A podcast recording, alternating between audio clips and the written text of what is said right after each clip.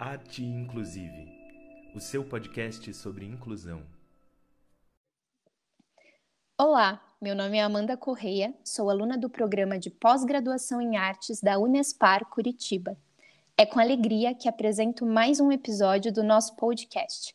Hoje, nossa convidada especial é Gorete Chagas, que vai falar um pouco sobre os bastidores do fazer artístico, acessibilidade e inclusão. Maria Gorete Chagas, artista plástica, membro da Associação dos Pintores com a Boca e os Pés. Já fez exposições no Brasil e exterior. É graduada em Letras, Educação Artística e Semiótica. Escritora, atua como palestrante motivacional. Busca excelência através de sua arte com a boca e os pés. Mostra que tudo é possível. Seja muito bem-vinda, Gorete. É uma honra compartilhar esse momento com uma artista tão brilhante como você. Seu trabalho é admirável. Muito obrigada e estou muito contente por esse convite e poder expor as minhas ideias e a, e a minha arte para vocês. Muito obrigada. Gorete, conta um pouquinho pra gente o que te inspirou a entrar no universo das artes e quais foram seus maiores desafios? Bom, a minha inspiração foi desde nascimento. Eu nasci com um dom. Eu nasci tetraplégica, eu não andava até a idade de cinco anos, em Delfinópolis, Minas Gerais. Aconteceu uma intervenção divina na minha vida. Eu andei e hoje e sempre eu tenho os membros superiores atróficos. Por isso que eu pinto com a boca e os pés. Só que eu nasci com o dom porque desde, desde quatro, cinco anos eu já desenhava com os pés.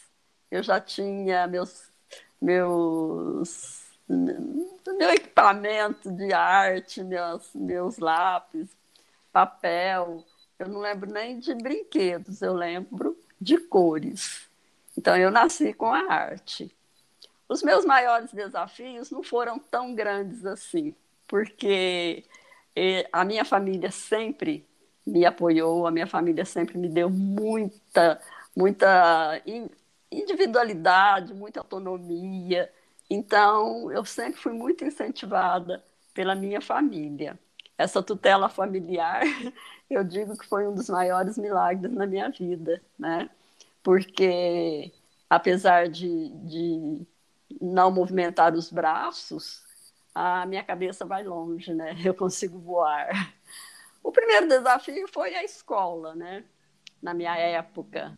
Mas nem tanto assim, porque existia a vocação da professora. E isso era o mais importante.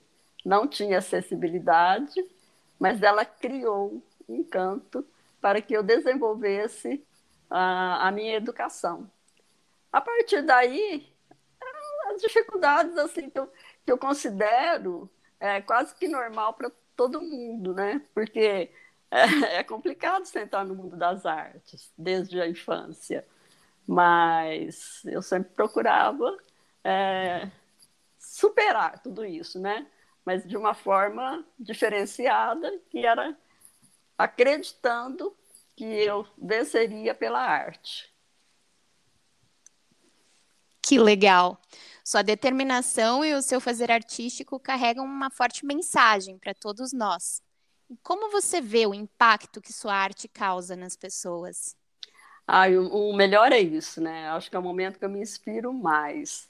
Quando eu consigo é, ler, né? reler no olhar do outro aquilo que ele está interpretando da minha obra de arte, da minha pintura. Então, a primeira coisa é reconhecer o talento, o dom, correr atrás desse talento, atrás de conhecimento, atrás de, sabe, de, de, de novidades no mercado que tem para ser usado, que tem. Há pouco eu estava desenhando uma orquídea e usei apenas canetinha.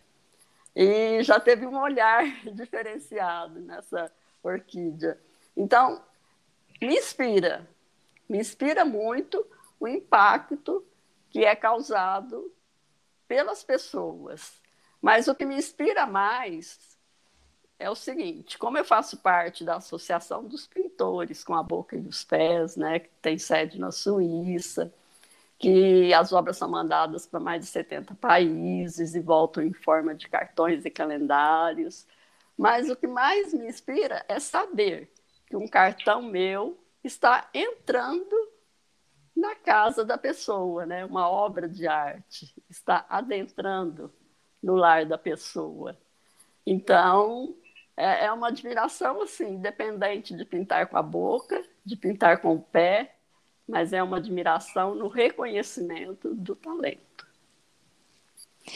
Igorete, como foi a aceitação do seu trabalho no início da jornada?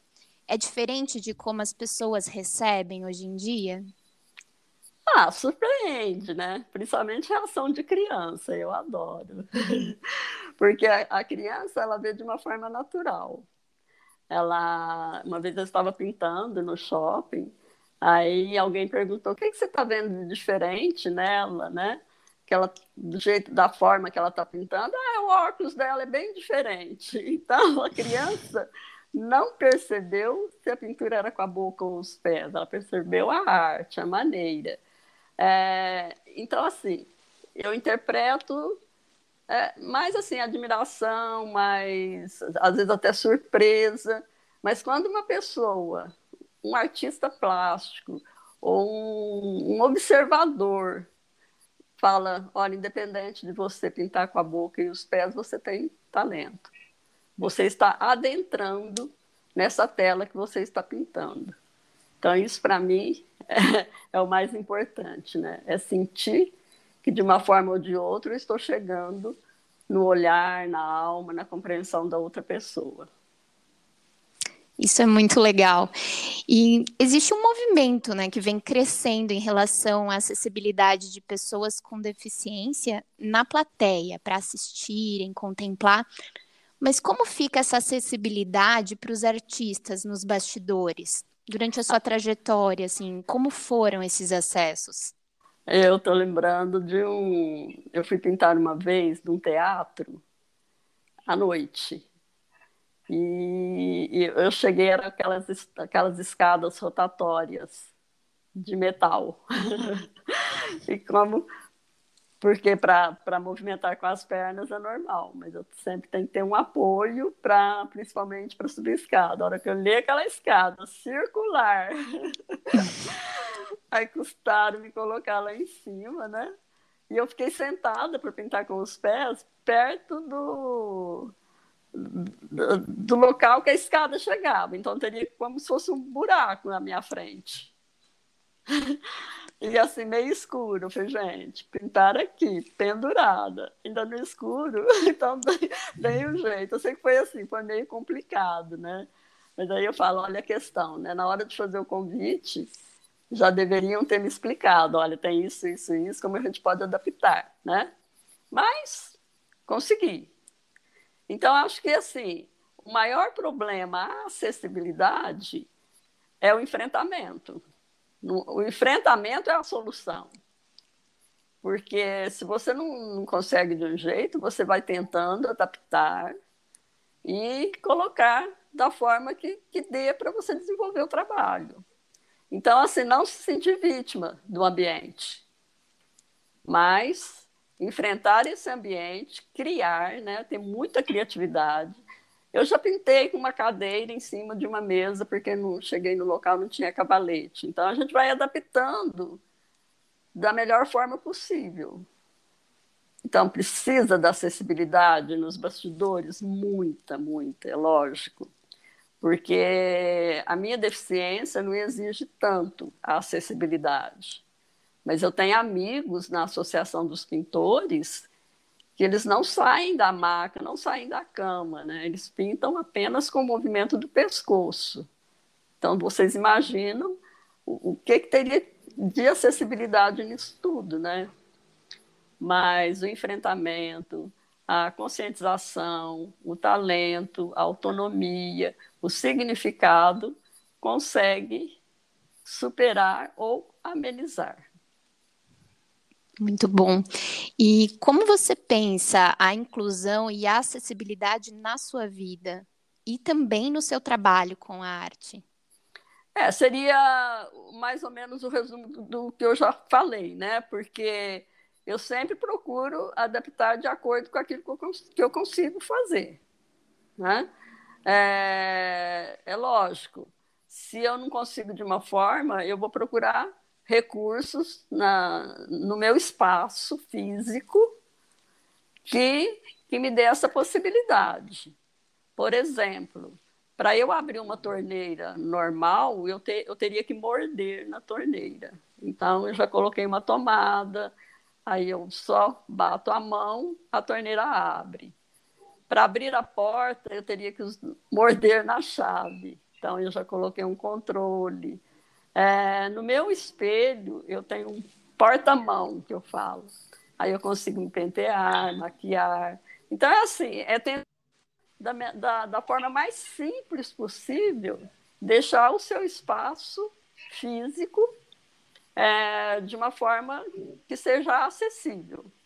Agora, no caso específico da arte, não da rotina, é cavalete que, que me dê acessibilidade para colocar uma tela menor, para colocar uma tela maior, espaço, né, porque eu possa movimentar bem com, essa, com esses pincéis, é, com a boca também, que teria mais problemas às vezes de coluna, alguma coisa assim, movimento repetitivo do pescoço.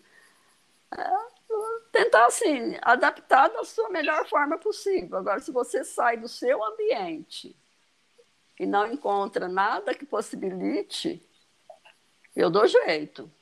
Eu não saio sem fazer a minha pintura. Muito bom, Gorete. E assim, é, a gente falou dessa acessibilidade, né? Mas o que, que você acha que todas as pessoas precisam fazer, as instituições, para abrir cada vez mais espaço para artistas com deficiência, para que eles possam estar né, tá expressando sua arte e atuando no mercado? Bom, acho que a, a, a primeira etapa seria a formação de educadores. Mesmo, por exemplo, né, é, na minha infância, a minha professora não tinha uma educação específica para poder lidar um caso único que tinha na minha pequena cidade, né? Porque hoje eu moro em Franca, sou cidade francana, uma cidade que tem mais, é, vamos dizer assim, mais possibilidades. Mas onde eu nasci, não. Mas ela tinha muita vocação. Então, eu acho assim, primeiro seria essa educação do educador, é, do, do educador específico que tenha essa vocação, e eu acho que a educação é tudo, a escola é tudo. Ela assim, desenvolver bem a, as possibilidades do, do artista com deficiência, né? para que ele possa desenvolver toda essa, essa carga emotiva que ele tem dentro dele, né? e orientá-lo para ele perceber que ele tem que melhorar sempre ele tem que buscar conhecimento. Não é porque ele é deficiente que qualquer traço ou alguma coisa nesse sentido assim que não seja é, para ele mesmo, não seja arte, sabe? Eu acho que independente da deficiência tem o dom e o talento. E a escola tem papel fundamental nisso. Eu trabalho muito com crianças nas escolas com oficina de arte, né? É, eu coloco as tintas, os papéis no chão, eles colocam as mãozinhas para trás e tentam pintar com a boca, né? Não crianças não deficientes e deficientes também. Mas é muito interessante ver como assim, nossa, sabe, sai cada coisa linda, assim, cada, cada expressão artística linda. Por quê? Pela alegria que ele tem de estar inovando e tentando alguma coisa além dos seus limites. É lógico, a parte é, de Estado, de governo, de instituições, mas o primordial é a família e a escola. Porque a família também ela tem que incentivar, ela tem que, que buscar possibilidades para essa pessoa desenvolver seu talento. E a partir da, do momento que a família busca é, encaminha para uma escola, essa escola tem a responsabilidade de desenvolver essas habilidades. Muito importante mesmo, né, Gorete? E, bom, eu só tenho a agradecer, assim, toda a sua contribuição aqui para gente, é, o seu olhar super importante, né, para a gente repensar mesmo esses modelos de tudo como está sendo hoje. Gorete, para a gente encerrar, você quer deixar alguma mensagem, algo que você queira mais contribuir? Bom, é, o meu agradecimento a vocês por essa oportunidade, né? E dizer assim que é necessário, além da expressão criativa, além da busca da arte, é o espiritual. Mesmo assim, sabe? Eu acho que com Deus no coração, é, a gente cria asas. A gente cria asas. Então, independente do não da acessibilidade ou da busca, porque todo mundo está tentando alguma coisa, independente da, da forma. Mas é necessário que a gente tenha, assim, essa credibilidade no coração, essas asas no olhar e nos pés, para que a gente possa ultrapassar limites é, com a arte, com a expressão, com a criatividade, principalmente com tudo aquilo que vocês nos inspiram. Muito bom. Gorete, muito obrigada e até uma próxima. Muito obrigada a todos vocês também. Estou ao dispor. Tá bom? Beijo, fiquem com Deus. Essa foi mais uma edição do podcast Arte Inclusive. Se você gostou, quer saber das novidades e acompanhar outros conteúdos, acesse o site www.arteinclusive.com.br.